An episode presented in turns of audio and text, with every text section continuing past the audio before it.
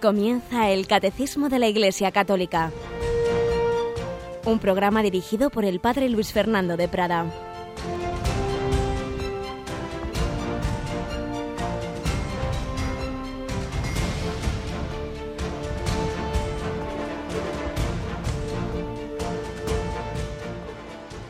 Muy buenos días, queridos amigos, oyentes, familia de Radio María. Bienvenidos a esta nueva edición del Catecismo de la Iglesia Católica, en esta semana en la que ya vamos a entrar, tras todas las reflexiones que eran necesarias para contextualizar el catecismo, su sentido, su lugar, vamos a entrar ya en su texto. Pero lo hacemos precisamente en una semana importante en la vida de la Iglesia, porque por un lado estamos en la última semana del tiempo ordinario, a punto de comenzar el nuevo año litúrgico, próximo domingo, con el primer domingo de Adviento. Pero por otro lado, hemos vivido esa ceremonia emocionante que transmitíamos en Radio María de la clausura del año de la fe, con el Santo Padre abrazando esa urnita, con lo que todo indica que son las reliquias, los restos del apóstol San Pedro, el Papa sucesor de Pedro abrazado a esas reliquias del primer Papa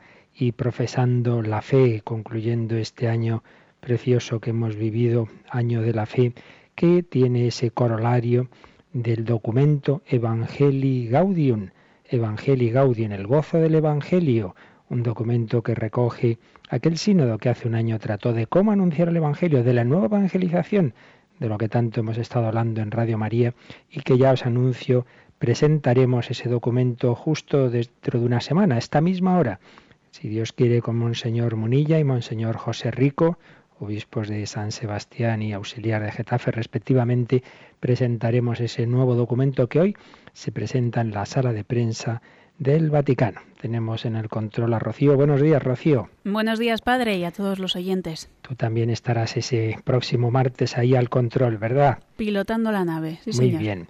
Y esa fe es la fe que tenemos que vivir y profundizar y conocer. Para eso tenemos este catecismo, pero para eso también ofrecemos en Radio María muchas charlas teológicas y testimonios que nos pueden ayudar. Vamos a aprovechar antes de entrar en harina a recordar a nuestros oyentes que esta semana ya hemos preparado un DVD con mucho material para profundizar en la formación de la fe, ¿verdad? Sí, tenemos un DVD que contiene testimonios, conferencias, todas esas charlas que pudimos escuchar algunas en directo, otras en diferido, eh, del encuentro de jóvenes, adultos y familias por el reino de Cristo de este año. Se celebró en Salamanca.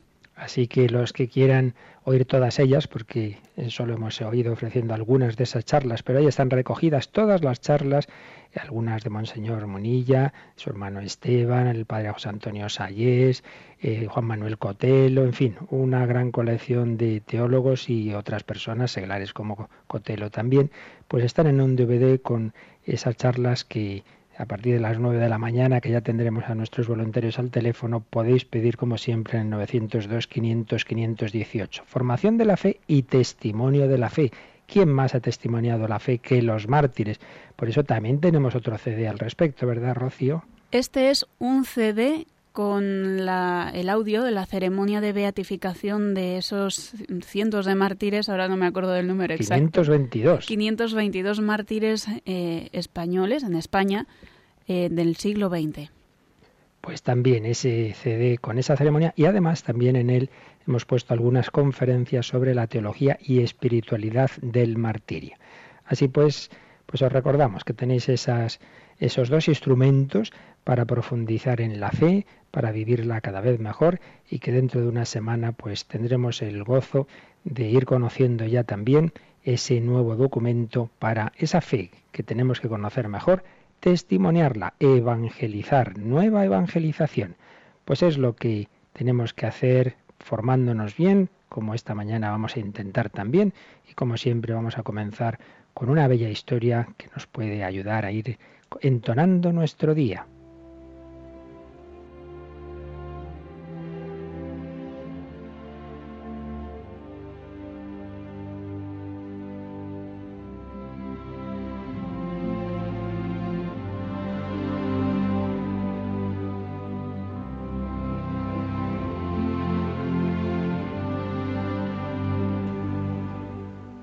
Y es también una historia martirial, tan bella que uno diría esto debe ser una imaginación, pero no.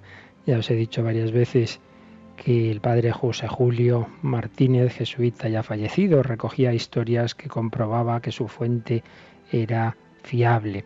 Y en, este, en esta recolección de historias que estamos usando muchos días, estos dan con alegría. La última precisamente trata de una situación de persecución que por desgracia se mantiene en la China continental, en la China comunista, pues sabemos que hay sacerdotes y obispos presos, que el ser católico fiel al Papa implica muchos riesgos. Yo conozco seminaristas que están en España estudiando clandestinamente, clandestinamente, que lo pasan muy mal cuando están allí, pero todavía fue mucho peor cuando empezó ese régimen comunista allí en, en, China. Y de aquel momento se nos cuenta, llegó esta historia sin dar nombres del lugar, eh, por, por razones obvias, ¿verdad? Y, era la siguiente, había un misionero en un determinado pueblo que estaba fuera cuando llegaron los guerrilleros que iban imponiendo el nuevo régimen comunista, pero cuando ya volvió lo detuvieron, se lo llevaron preso sin dejarle entrar en la iglesia, sin poder consumir las hostias consagradas que había en el sagrario. Se lo llevaron a un campo de concentración y nunca se supo más de él. Ya podemos imaginar que moriría pronto. Pero además entraron en esa iglesia que había, una iglesia católica en ese pueblo, machacaron las imágenes, el confesionario, se llevaron los candelabros para fundirlos, robaron todo lo dorado que había y poder pues convertirlo al final en, en ese dinero que, que, que salía de, de, ese oro, etcétera, y el copón. Lo más triste fue que también el copón que estaba en el sagrario, pues tiraron todas las formas por el suelo, las formas consagradas, y se lo llevaron. Y además no querían que nadie entrara más, pusieron un cartel en la puerta que decía prohibido entrar bajo pena de muerte. Y se quedó un, un soldado ahí haciendo un centinela armado de fusil, haciendo la guardia. Pero aquellos hombres no contaron con la valentía de una niña, María Teresa Taosin. María Teresa es un nombre de bautismo y Taosin, rayo lunar, hermana de un joven que había sido monaguillo del misionero, un chico que iba con frecuencia a la sacristía y ayudaba a misa. Ahora no estaba en el pueblo, estaba en el ejército, había sido obligado a ir al cuartel, pero una vez le había ocurrido que tuvo que entrar a la iglesia en ausencia del sacerdote, era necesario abrir la, la, puerta de la iglesia, no encontraban la llave y él sabía que se podía entrar por una ventanita en la sacristía. Se fue con su hermana, pusieron un taburete y entró en, en la iglesia. Y cuando su hermana le veía entrar solo, le dijo, pero ¿no tienes miedo? Y él respondió, miedo a Jesús, en la iglesia solo está él. Pues bien, ahora su hermanita se acuerda de aquella travesurilla, entre comillas, de aquella aventura, de cómo habían entrado, de cómo su hermano había entrado por la ventana y piensa, nadie puede entrar en la iglesia a recoger a Jesús que está tirado por el suelo, pues yo voy a entrar. Y la niña, cuando todavía era, estaba amaneciendo, aún todavía era de noche, iba, se fue allí con su taburetito, arrimó lo arrimó a la ventana de la sacristía, subió y entró. Y se acercó a las gradas del altar donde estaban las hostias consagradas tiradas por el suelo. Pensaba que no se podía comulgar más que de una en una, no sabía que en esas circunstancias de urgencia se podrían comulgar todas, y entonces comulgaba una y se volvía a salir por la ventanita, sabiendo que corría riesgo, que estaba fuera ese hombre que hacía la guardia. Y así un día y otro día, como era pequeñita, solía pasar desapercibida, un día y otro día muy silenciosamente iba comulgando. Y no se lo decía a nadie. Cada día se sentía muy contenta, había comulgado, era la única cristiana del pueblo que comulgaba, era su secreto. Y así llegó el último día. El último día ya solo quedaba una forma consagrada. Pero, ¿qué cosas? cuando fue a acercarse a esa forma hizo algún ruido. Sin duda lo permitió Jesús, que quería llevársela consigo. Y el centinela oyó el ruido. Entró, alto, quieto disparo. María Teresa no se quedó quieta. Rápidamente fue a coger esa sagrada forma, la comulgó y en aquel instante el centinela disparó. La heroica niña había comulgado. Esa sagrada forma fue su viático. Al sentirse herida de muerte llevó las manos al pecho donde estaba Jesús. Ella había sacado a Jesús de ese infierno y Jesús no quiso que ella se quedara ahí. Se la llevó consigo.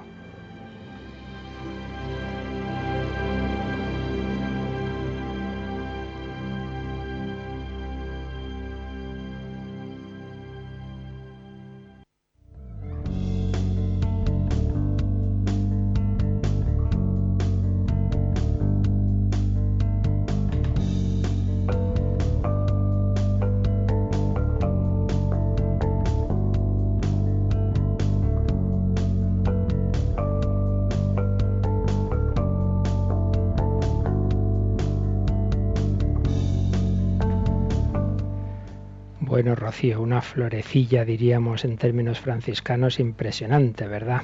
Muy bonito, padre. Pues tenemos que pedir al Señor esa fe de los niños, ese heroísmo, y pensemos que alguno dirá, bueno, bueno, estos son cuentos, estas cosas están pasando ahora mismo en muchos lugares del mundo. Nuestros hermanos cristianos están siendo perseguidos y por ir a misa, como sabemos, se juegan la vida y pueden encontrarse una bomba o pueden encontrarse, como ocurrió hace no muchos días, que al salir de una boda pues fueron tiroteados en Egipto, en fin, que el ser cristiano implica un riesgo de persecución, pero vale la pena por Jesús, vale la pena porque Él quiere darnos la verdadera vida, la vida divina, la vida eterna, la vida que sacia los deseos del corazón humano. Y vamos a ir explicando, explicando, siguiendo al catecismo, pues esa vida que el Señor quiere darnos. Os recuerdo antes de nada que ya desde ahora mismo, si queréis, podéis ir escribiendo eh, al correo catecismo arroba y así al final del programa pues podemos ir respondiendo a vuestras consultas, aparte del momento en que ya también se abrirá el teléfono.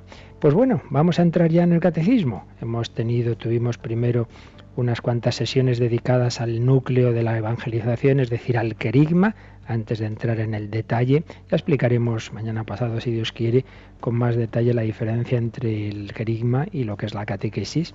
Pues estuvimos hablando del núcleo del Evangelio, del querigma, estuvimos hablando largamente del por qué es fiable el catecismo, cuáles son los fundamentos de nuestra fe, porque creemos que esta doctrina que nos explica el catecismo es verdadera.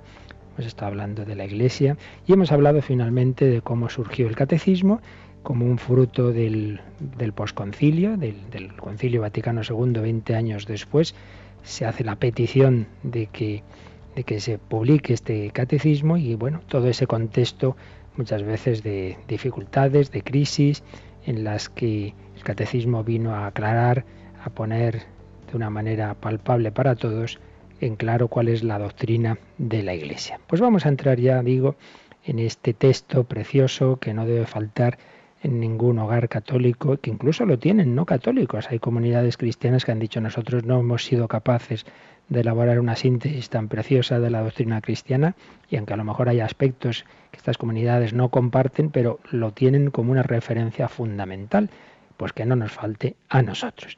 Y el catecismo comienza, antes de entrar en sus números, con un pequeño párrafo en el prólogo. Tiene un prólogo, tiene un pequeño párrafo bíblico que está formado por tres citas bien bellas que Rocío nos va a leer.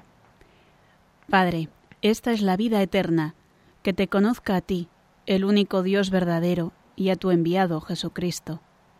Dios nuestro Salvador quiere que todos los hombres se salven y lleguen al conocimiento pleno de la verdad no hay bajo el cielo otro nombre dado a los hombres por el que nosotros debamos salvarnos, sino el nombre de Jesús. Tres frases que se nos ofrecen como prólogo. Aquí el prólogo nos lo hace el Espíritu Santo, que es el que ha inspirado en último término la escritura. Primero, unas palabras de Jesús en la última cena, en lo que se llama la oración sacerdotal. Jesús se dirige al Padre antes de entrar ya en la pasión y le dice, Padre, esta es la vida eterna, que te conozcan a ti, el único Dios verdadero, y a tu enviado Jesucristo. ¿Qué es lo que los hombres buscamos? La vida. ¿Qué es lo que busca todo ser vivo? La vida. Cuando decimos para una persona, para esta mujer, sus niños, su familia es su vida. ¿Qué queremos decir? Pues donde disfruta, el centro de su vida, lo que la llena. Para tal persona el deporte es su vida. Está deseando que llegue el fin de semana para el deporte, pues es lo que le llena de alegría. Los hombres todos buscamos la vida, la vida biológica, evidentemente, todos los seres humanos vivos, todos los seres vivos tenemos el instinto de conservación, todos buscamos esa conservación de la vida, pero no solo eso, buscamos una vida llena, una vida que nos llene de alegría, una vida en la que disfrutemos. Pues bien, Jesucristo, hablando con su Padre, nos dice, nos hace ver que en realidad la vida plena, la vida que nos va a llenar del todo y para siempre, la vida eterna es conocer a Dios, pero ¿cómo podemos conocer a Dios? A través de su enviado, el Dios hecho hombre, Jesucristo. Conocer al Padre, conocer a Jesucristo. Pues esta es la primera frase que se nos pone en el catecismo, se nos recuerda ese núcleo, viene a ser ese querigma. A cualquier persona se le, le tenemos que decir, tú estás hecho para una vida en plenitud, para una vida infinita, para una vida eterna. Primera afirmación. Pero segunda, ¿cómo mm, ¿Cómo llegamos a eso? Eh, Dios quiere que todos los hombres tengan esa vida, Dios quiere que realmente lleguemos a esa plenitud, pues nos ha respondido el catecismo con una frase de San Pablo en su primera carta a su discípulo Timoteo. Nos ha leído Rocío esta frase, Dios nuestro Salvador quiere que todos los hombres se salven y lleguen al conocimiento pleno de la verdad. Ese plan que Dios ha cumplido, que Dios ha realizado, muchos no lo conocen y sin embargo Dios quiere que todos lo conozcan, que lleguen al conocimiento de la verdad. Por eso tenemos que anunciar la verdad, para que todos los hombres, conociendo ese camino, lo sigan. ¿Qué es la salvación? Pues eso, el ser salvados de nuestra fragilidad, de nuestra mortalidad, de nuestra pecaminosidad y en cambio aferrarnos a Dios, el único que nos puede dar la vida definitiva. Dios nuestro Salvador quiere que todos los hombres se salven, que todos los hombres lleguen a Él. Pero tercera afirmación, ¿Cómo podemos llegar a Dios? ¿Cuál es el camino? Pues aquí viene una frase que pronunció San Pedro en un discurso que recoge en los Hechos de los Apóstoles. No hay bajo el cielo otro nombre dado a los hombres por el que podamos salvarnos, sino el nombre de Jesús. No hay más camino. Yo soy el camino, la verdad y la vida. Son las tres primeras frases bíblicas eh, que nos pone el catecismo como prólogo. Y comienza, tras estas frases bíblicas, un apartadito que ya solamente su título pues es toda una enseñanza preciosa. Rocío, ¿nos quieres leer este el título que nos viene a continuación? La vida del hombre, conocer y amar a Dios. Fijaos, eh, amigos, qué, qué afirmación tan bella. ¿eh? ¿En qué consiste la vida del hombre? Decíamos antes, pues en la familia, en el deporte, en, pues todo eso está muy bien, pero ante todo, ante todo y sobre todo, conocer y amar a Dios a qué altas cimas estamos destinados. El ser humano no está hecho simplemente para lo material, ni simplemente para lo espiritual en el sentido, digamos, de la cultura, de lo intelectual. Podríamos aquí hacer una, distinción eh, según los tipos de seres que Dios nuestro Señor ha creado. Un animal, pues su vida es las funciones fisiológicas. Un animal puede comer, eh, digamos, eh, su cuerpo está bien, eh, instinto de reproducción, pues ya está tan contento. Pues está la vaca pastando en el, ahí en el prado y ya está tan feliz, hablando entre comillas la, la palabra felicidad para una vaca. Pues ya está, la vida animal. La vida humana implica más porque no somos pura biología, tenemos un alma.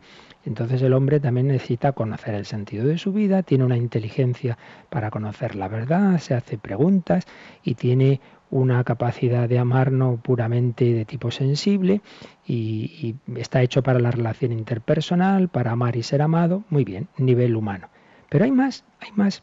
El cristianismo no se queda simplemente en que seamos buenas personas, que ya no es poco, ¿eh? porque hay personas que viven simplemente a nivel animal, simplemente a satisfacer sus instintos.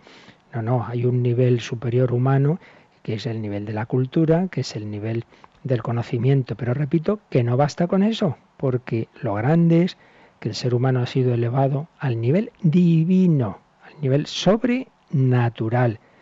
Ya de por sí la naturaleza humana tiene una inmensa dignidad porque nuestra alma, repito, necesita conocer la verdad y nuestra voluntad no le basta un puro amor de tipo sensible como el que puedan tener los animales, sino un amor inteligente y un amor capaz de comprometerse más allá de los vaivenes de la sensibilidad y del sentimiento. Pero todavía por encima de ese nivel humano está el nivel divino. Estamos hechos para conocer a Dios y para amar a Dios. Es lo que nos ha dicho este título. Y es lo que nos va a explicar ahora un poquito más el número primero. Vamos allá, Rocío, con el número uno del catecismo. Dios, infinitamente perfecto y bienaventurado en sí mismo, en un designio de pura bondad, ha creado libremente al hombre para hacerle partícipe de su vida bienaventurada. Por eso, en todo tiempo y en todo lugar, se hace cercano al hombre, le llama y le ayuda a buscarle, a conocerle y a amarle con todas sus fuerzas. Convoca a todos los hombres que el pecado dispersó a la unidad de su familia, la Iglesia. Para lograrlo, llegada a la plenitud de los tiempos, envió a su Hijo como Redentor y Salvador. En él y por él llama a los hombres a ser, en el Espíritu Santo, sus hijos de adopción, y por tanto los herederos de su vida bienaventurada. Un párrafo denso, riquísimo, que vale la pena que vayamos analizando un poquito frase a frase. Primero, Dios infinitamente perfecto y bienaventurado en sí mismo Dios es, Dios es desde siempre. Cuando a veces a los niños se les va diciendo en catequesis, ¿quién ha hecho esto? Pues tal persona, ¿quién ha hecho esto? Tal, y ya llegamos, bueno, pero ¿quién ha creado el mundo? Pues lo ha creado Dios. Y dicen, ¿y a Dios quién lo ha hecho? Pues Dios no lo ha hecho a nadie. Dios es, Dios no tiene otra causa, Dios es incausado, Dios es, Dios es, Dios se identifica con el ser. Él es, sin más. Los demás somos los que no somos, los que tenemos el ser recibido de Él. Dios existe desde siempre y Dios es infinitamente feliz desde siempre y perfecto en sí mismo. No necesita de nadie. Dios infinitamente perfecto y bienaventurado en sí mismo. Pero ¿qué le ocurre a Dios? Pues le ocurre, por así hablar y así decir, lo mismo que a cualquier persona buena, eh, un matrimonio bueno, eh, una familia buena, pues esa felicidad que tienen quieren darla, quieren compartirla y unos padres quieren dar lo mejor que tengan a sus hijos, pues que no será el Dios infinito. Por ello el Dios infinitamente perfecto y bienaventurado en sí mismo, en un designio de pura bondad, ha creado libremente al hombre para hacerle partícipe de su vida bienaventurada. El Dios que en sí mismo es infinitamente feliz, no ha querido quedarse con esa felicidad para sí, un para sí que no hay que olvidar que es tripersonal, que Dios es único, pero son tres personas que eternamente se están amando. Por ello, Dios no necesitaba crear a nadie para vivir el amor, porque viven el amor mutuo interpersonal las tres personas divinas. El misterio de la Trinidad, que ya algún día, si Dios quiere, llegaremos, pues nos recuerda eso, que sin dejar de ser un único Dios, esa divinidad es compartida, es poseída desde tres personas que se aman eternamente y que ya simplemente con esa comunidad de amor, pues por así hablar, decir, tendrían suficiente, no tenían por qué crear a nadie. Pero sin embargo Dios ha querido dar a compartir su felicidad. En un designio de pura bondad ha creado libremente al hombre. ¿Por qué se dice esto? Porque en algunas teorías de la historia, eh, de la filosofía y de las religiones, parecería como que era necesaria la creación como que si no Dios pues estaba ahí solo y aburrido y, no sabría cómo amar. Pues no, ya hemos dicho que no es así, que Dios que es trino, pues ya en sí mismo tiene el amor interpersonal y Dios no necesitaba crear a nadie, ha sido libre, algo absolutamente libre, una decisión de su infinito amor, el crear infinidad de seres, bueno, infinidad entre comillas, porque es evidentemente un número concreto de ángeles y de hombres que Dios sabe cuál es el número final de su creación, a los que nos ha destinado, pues ni más ni menos, dice el catecismo, que a participar de su vida bienaventurada, de la vida de Dios. Pero ¿cómo es posible? Es como si nosotros dijéramos, voy a hacer partícipes a las hormigas de mi vida. Van a leer lo que yo, pues imposible, como las hormigas, van a, eso es imposible. Bueno, pues Dios nuestro Señor nos ha hecho capaces, por su gracia, evidentemente, de disfrutar de su vida, de que yo pueda tener el conocimiento de Dios recibido por la fe, de que yo pueda vivir el amor de Dios recibido por la caridad, de que yo pueda, en definitiva, vivir en esas relaciones del Padre, del Hijo y del Espíritu Santo, de una manera en oscuridad aquí en la tierra, que vivimos esa, recibimos esa vida de Dios por la gracia y por las virtudes teologales y de una manera ya sin velos, de una manera plena, tras el umbral de la muerte, la vida eterna. Es impresionante, no nos damos cuenta del inmenso y absolutamente inmerecido regalo que hemos recibido, que estamos creados con, esa, con ese último fin, de que yo pueda vivir la vida de Dios, que yo pueda disfrutar de la misma felicidad de Dios. En otras eh, versiones religiosas del paraíso, ¿en qué consiste el paraíso? Pues simplemente en tener placeres, en pasárselo bien, en hacer lo que uno quiera, los hombres en tener ahí las mujeres que quieran, en fin, una cosa que uno dice, oiga, pero esto es una pura una pura sensualidad, unos banquetes de tipo totalmente mundano. Evidentemente no tienen nada que ver con el cielo al que nos llama el Señor, que es disfrutar de Él, disfrutar de su propio ser, poder ser partícipes de su vida bienaventurada. Es asombroso, simplemente que pensemos esto, que estoy hecho para disfrutar de la vida de Dios, para conocer y amar al propio Dios. Pues este es el fin y el camino. Pues se nos ha dicho que para que el hombre pueda llegar a eso, en todo tiempo y en todo lugar, Dios se hace cercano al hombre, en todo tiempo y en todo lugar. Señor, en su providencia, pues ha ido estableciendo su plan de salvación, pero a todos los hombres que han existido y existirán, de una manera o de otra Dios se le acerca, Dios le da su gracia, Dios llama a su corazón, le llama y le ayuda a buscarle, a conocerle y a amarle con todas sus fuerzas. A toda persona Dios le da su gracia, le llama al corazón, para este fin, buscarle, conocerle y amarle con todas sus fuerzas. Convoca además a todos los hombres que el pecado dispersó a la unidad de su familia, a la iglesia. Si en la frase anterior hemos visto que Dios a nivel personal toca el corazón de cada hombre, en esta siguiente frase se nos dice que el plan de Dios es que esas personas tocadas en su corazón formemos a su vez una comunidad, una familia, la iglesia. Ese es el plan de Dios.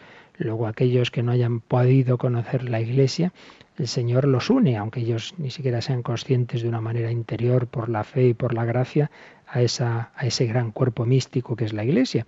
Pero el, el plan de Dios sería que todos fuéramos conscientes y todos viviéramos, participáramos en esa, en esa familia de la Iglesia. Y por ello nos añade este número primero. Para lograrlo, llegada la plenitud de los tiempos, envió a su Hijo como Redentor y Salvador.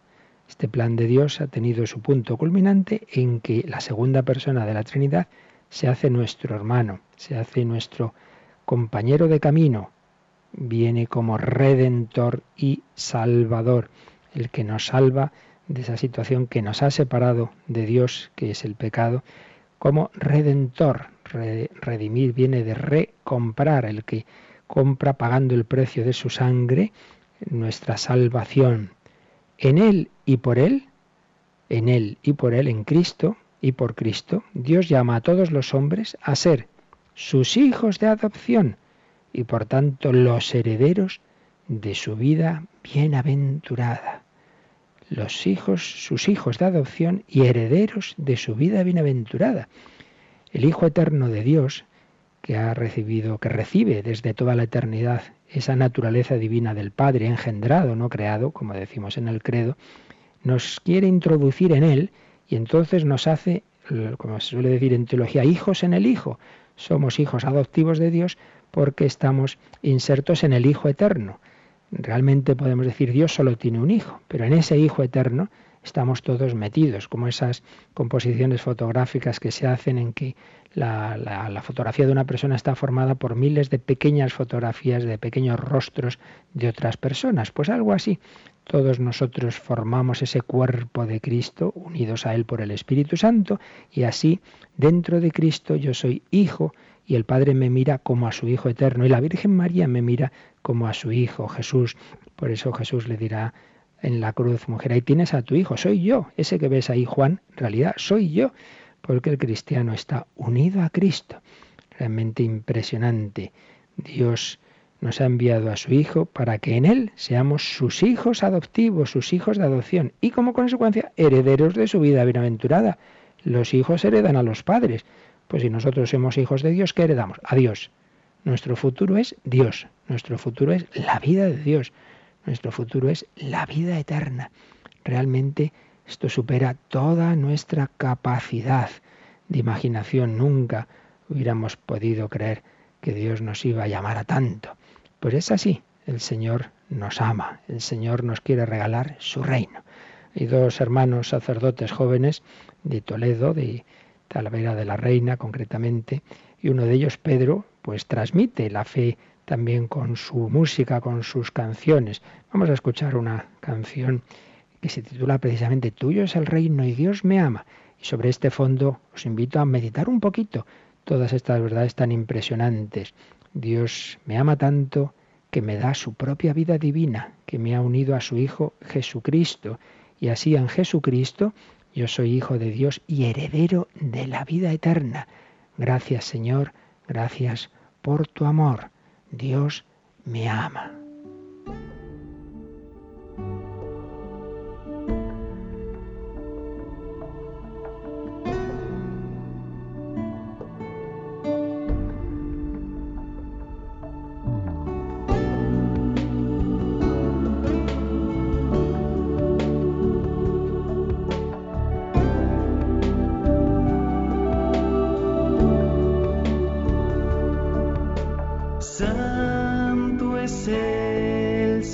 you.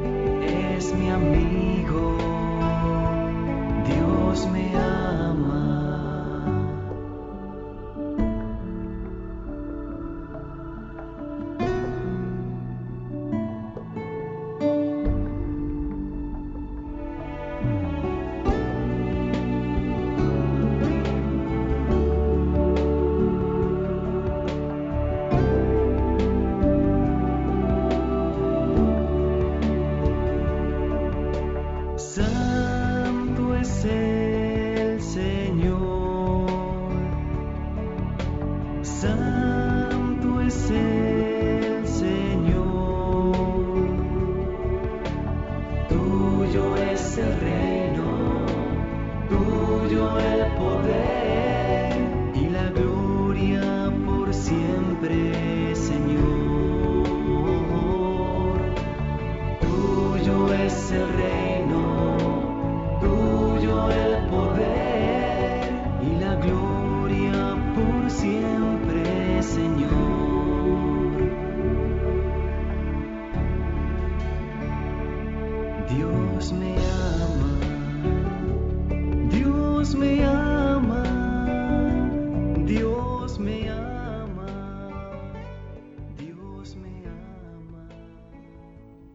Escuchando el Catecismo de la Iglesia Católica con el Padre Luis Fernando de Prada.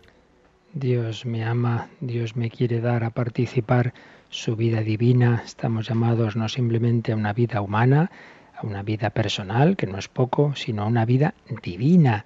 Estamos llamados a vivir como hijos de Dios Padre, como hermanos de Jesucristo, como templos del Espíritu Santo. Y una vez que somos hijos, somos también herederos. Vamos a ver cómo estas mismas verdades nos las explicaba, nos las decía eh, de una manera un poquito más sencilla y juvenil, un catecismo del que tuvimos la explicación el año pasado y que vale la pena que también lo miremos de vez en cuando. Rocío, seguro que te acuerdas del regalo del Santo Padre Benedicto XVI en la JMJ de Madrid. Sí, el Yucat, el Catecismo para Jóvenes. Pues vamos a ver cómo estas verdades que acabamos de leer en el Catecismo Mayor nos las decía el Yucat en su número primero. Nos preguntaba, ¿para qué estamos en la tierra? Y dice el Yucat, estamos en la tierra para conocer y amar a Dios, para hacer el bien según su voluntad y para ir un día al cielo. Y para ir un día al cielo. De una manera sencilla se nos ha resumido el catecismo mayor y ahora nos da la siguiente explicación un poquito más detallada. Ser hombre quiere decir venir de Dios e ir hacia Dios. Tenemos un origen más remoto que nuestros padres. Venimos de Dios, en quien reside toda la felicidad del cielo y de la tierra, y somos esperados en su bienaventuranza eterna e ilimitada. Mientras tanto, vivimos en la tierra. A veces experimentamos la cercanía de nuestro Creador, con frecuencia no experimentamos nada en absoluto. Para que podamos encontrar el camino a casa, Dios nos ha enviado a su Hijo, que nos ha liberado, del pecado, nos ha salvado de todo mal y nos conduce infaliblemente a la verdadera vida. Él es el camino y la verdad y la vida.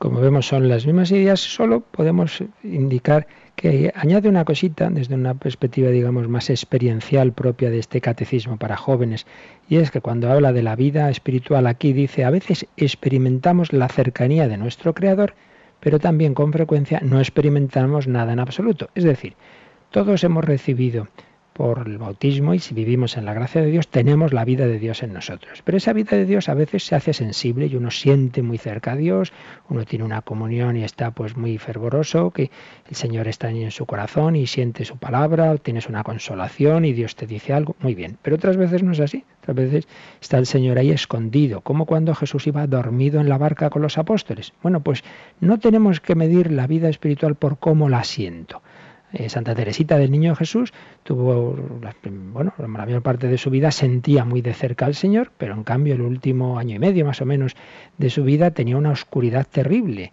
como la tuvo muchos años la Madre Teresa o, la, o Santa Maravillas de Jesús, y sin embargo en esas etapas finales de su vida es cuando acabaron de santificarse, eran santísimas y tenían a Dios en su alma, pero no lo sentían. Bueno, el Señor se puede hacer sensible o no, eso no quiere decir que no lo tengamos. Es el matiz interesante que nos añade el Yucat. Y a ver qué nos dice el número 2 del Yucat, Rocío. Pregunta, ¿por qué nos creó Dios? Y responde, Dios nos creó por un amor libre y desinteresado. Ciertamente es la idea que antes decíamos de que Dios no busca nada eh, para sí mismo, sino que es un amor libre y desinteresado, y nos lo explica a continuación. Cuando un hombre ama, su corazón se desborda, le gustaría compartir su alegría con los demás. Esto le viene de su Creador. Aunque Dios es un misterio, podemos sin embargo pensar en Él al modo humano y afirmar nos ha creado a partir de un desbordamiento de su amor. Quería compartir su alegría infinita con nosotros, que somos criaturas de su amor. ¿Veis? Explica un poquito más eso que antes os decía, cuando una persona es muy buena, simplemente esa bondad, ese amor le lleva a compartir lo que tiene. Lo vemos clarísimo en los padres, en los abuelos, en los tíos, quieren hacer regalos a sus sobrinos, a sus nietos. Pues si eso es el corazón humano, que no será el corazón de Dios, el corazón lleno de un amor infinito. Y por ello esa infinitud de Dios se ha querido desbordar, le ha salido de sí un amor loco, un amor que le ha llevado a extremos que jamás hubiéramos imaginado, como es entrar en la tierra, hacerse uno de nosotros, dejarse matar para traernos a ese amor. ¿Y cómo podemos realmente llegar a conocer a Dios. Yucat tiene al margen una cita del famoso eh, filósofo francés Pascal que da que pensar, como todos los pensamientos de este gran, gran filósofo. Y decía así, hay que conocer a los hombres y las cosas humanas para amarlos. Y para amar a alguien tienes que conocerlo. Pero en cambio, hay que amar a Dios y las cosas divinas para conocerlos. Es decir, que, que aquí de alguna manera se altera el orden. Sí, para amar a Dios hay que conocerle, pero a su vez para conocerle hay que amarle. Porque si una persona no ama a Dios, si una persona no tiene ninguna experiencia de Dios, ¿para qué va a conocerle? Ni le interesará el catecismo, ni la Biblia, ni rezar, ni nada. Tenemos que pedir al Señor una experiencia de su amor, una experiencia de su amor que será la que nos lleve a ese deseo de conocerle. Un conocimiento y un amor que es la vida de Dios. Santo Tomás de Aquino, en una lectura que se ofrece en la liturgia de las horas, eh, preciosa, hablando del final del credo, precisamente, eh, ese credo que hemos estado profesando especialmente en, en el año de la fe, pues cuando al final del credo se dice creo en la vida eterna o la vida perdurable, comenta lo siguiente, esa vida perdurable consiste en nuestra unión con Dios, ya que el mismo Dios en persona es el premio y el término de todas nuestras fatigas. Esta unión consiste en la visión perfecta, y cita a San Pablo, que nos dice, ahora vemos, en esta vida vemos confusamente en un espejo, entonces veremos cara a cara. También, añade Santo Tomás, consiste esa vida, esa unión con Dios, en la suprema alabanza, en la suprema alabanza a Dios. También en la perfecta satisfacción de nuestros deseos, ya que allí los bienaventurados tendrán más de lo que deseaban o esperaban. La razón de ello es porque en esta vida nadie puede satisfacer sus deseos y ninguna cosa creada puede saciar nunca el deseo del hombre. Solo Dios puede saciarlo con creces hasta el infinito. Por ello el hombre no puede hallar su descanso más que en Dios, como dice San Agustín. Y aquí Santo Tomás cita esa famosísima frase con la que empiezan las confesiones de San Agustín. Nos hiciste, Señor, para ti nuestro corazón no haya reposo hasta que descanse en ti. Una idea muy importante que hemos comentado ya muchas veces. Todos tenemos deseos de felicidad, de amor, de verdad, pero esos deseos en esta vida nunca se cumplen del todo, siempre se nos queda corta la realidad, siempre esperábamos más, antes o después. Todo nos va decepcionando porque esperamos algo infinito, un amor eterno, una, una persona que siempre nos comprenda, que siempre esté con nosotros. Y por desgracia todos tenemos nuestros límites. Eso que deseamos se cumplirá plenamente en el encuentro cara a cara con Dios. Sigue diciendo Santo Tomás, los santos en la patria celestial poseerán a Dios de un modo perfecto y por eso sus deseos quedarán saciados y tendrán aún más de lo que deseaban. Por eso dice Jesús, entra en el gozo de tu Señor. Y San Agustín comenta, todo el gozo no cabrá en todos, pero todos verán colmado su gozo. Todo, todo, todo se encuentra en esa plenitud en el cielo. También, dice Santo Tomás, consiste la vida eterna en la amable compañía de todos los bienaventurados.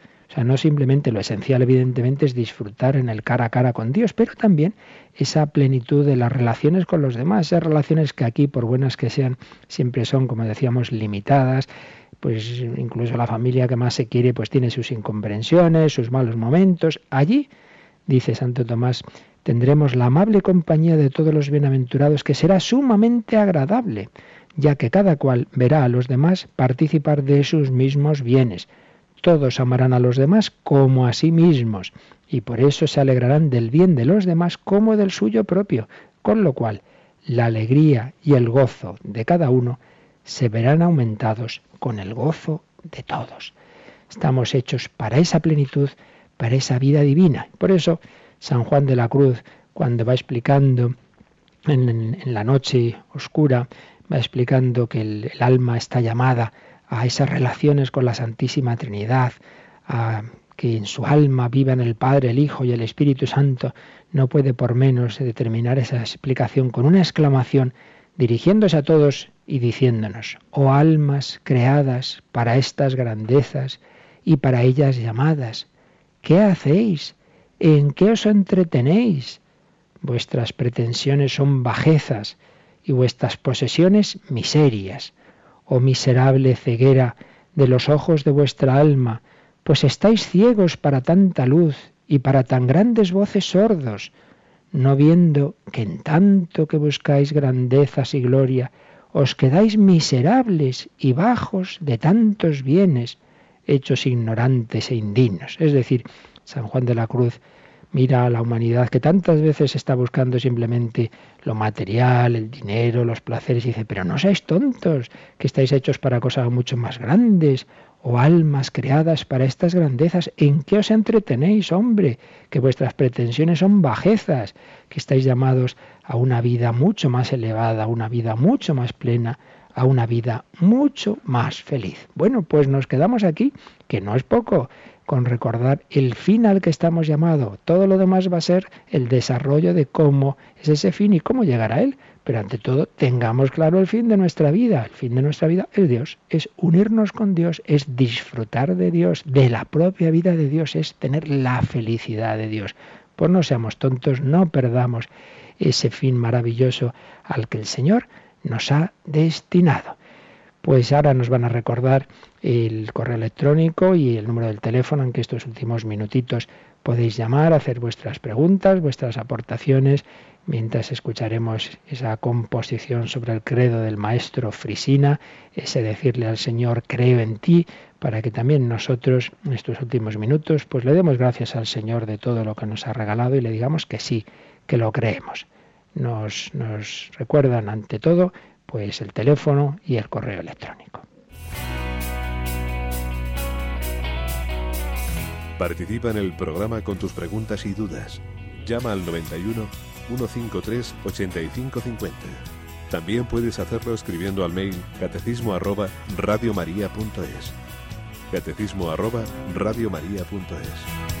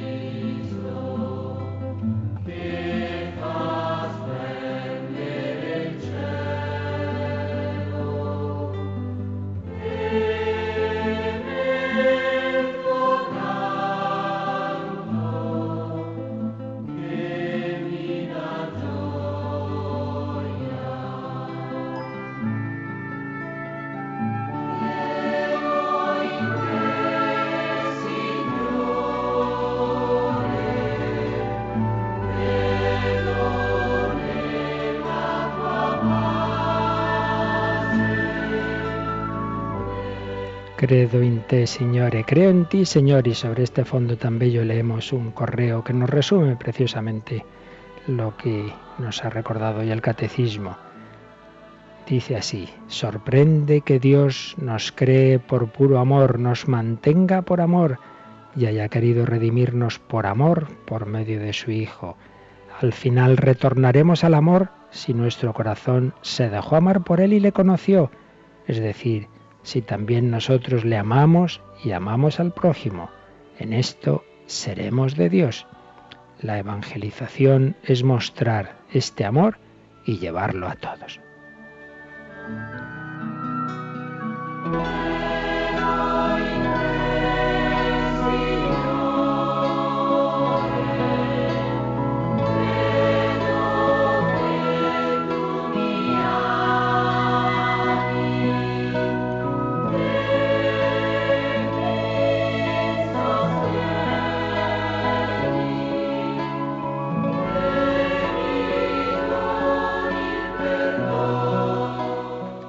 Que tenemos alguna llamada, ¿verdad? Sí, ha llamado Pilar de Madrid, que quería preguntar qué significa engendrado, no creado. Bien, esto lo veremos con calma, evidentemente, cuando lleguemos ahí, pero es hablando de la Santísima Trinidad, eh, eh, cómo, cómo aparece el Hijo, digámoslo así. Hubo una herejía que decía que en un momento dado el Hijo no existía y entonces va el Padre y crea al Hijo. Y dice, no, no, no, de eso nada. El Hijo no ha sido creado, el Hijo es eterno. Entonces, ¿cómo procede del Padre? Engendrado. ¿Qué quiere decir engendrado? Pues la filiación, es decir, lo que entre nosotros es un padre, unos padres engendran a un hijo, tienen un hijo, quiere decir que procede de su ser. No lo crean, no, no es el carpintero que hace una mesa, no, no, procede de su ser. Pues bien, el Hijo de Dios procede del Padre eterno. La diferencia es que entre nosotros primero vive, existe el Padre y luego en un momento dado tiene un, hijo, unos hijos. Mientras que en Dios es simultáneo. Dios eternamente está engendrando a su Hijo. Es decir, eternamente el Hijo procede del Padre. ¿Cómo procede? Bien, eso ya es la explicación que ya veremos, pero digamos una palabra. Yo puedo engendrar una idea, yo puedo tener una idea en mi pensamiento, un concepto. Daos cuenta que concepto y concepción tienen la misma raíz. Pues bien, el Padre Eterno eternamente está eh, generando una idea de sí, por así decir, una idea, está engendrando un concepto de sí, una idea, un logos, que es su Hijo. En definitiva, engendrado quiere decir proceder del Padre, pero no como, como algo que es creado, sino proceder de su ser por esa vía de filiación. El Hijo Eterno eternamente está procediendo del Padre, eternamente está siendo engendrado por Él.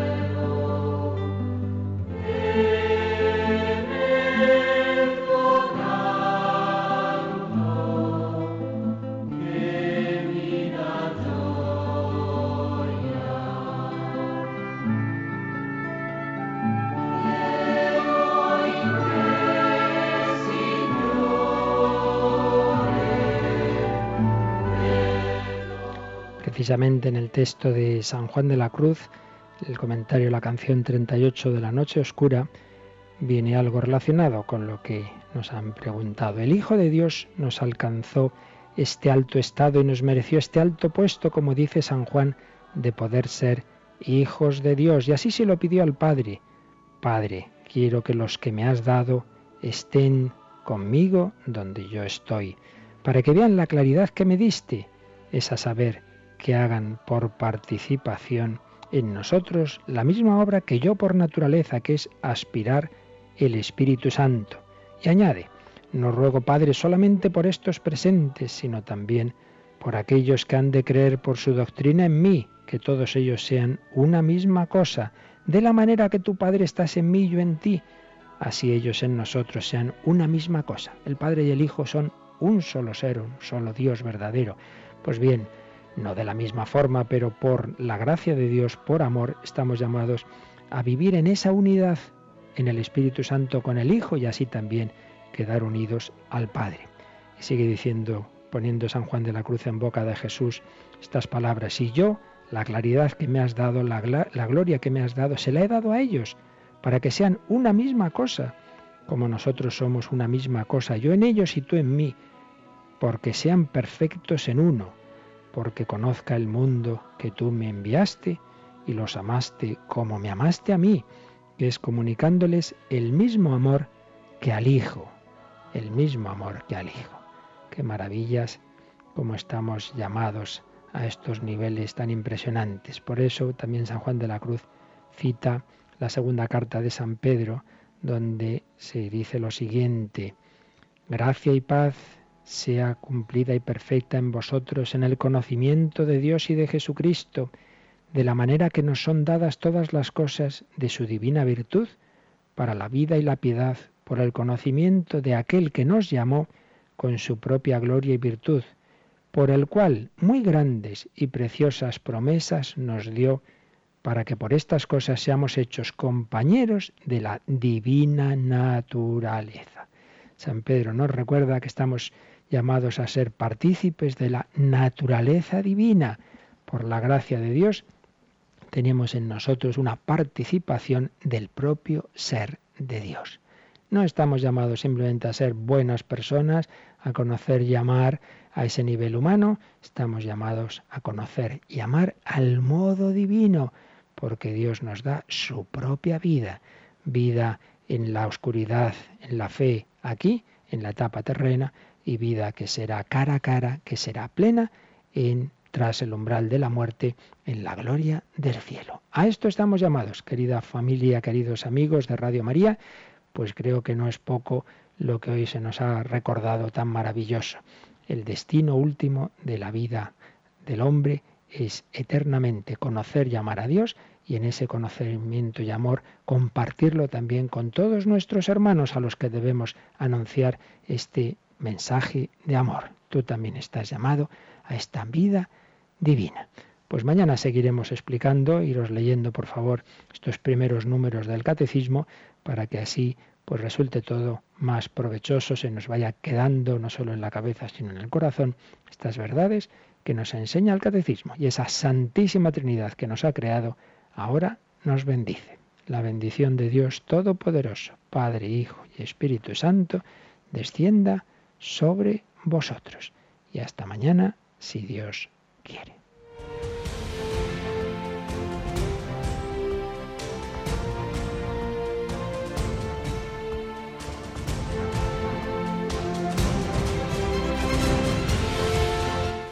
Han escuchado en Radio María el Catecismo de la Iglesia Católica, un programa dirigido por el Padre Luis Fernando de Prada.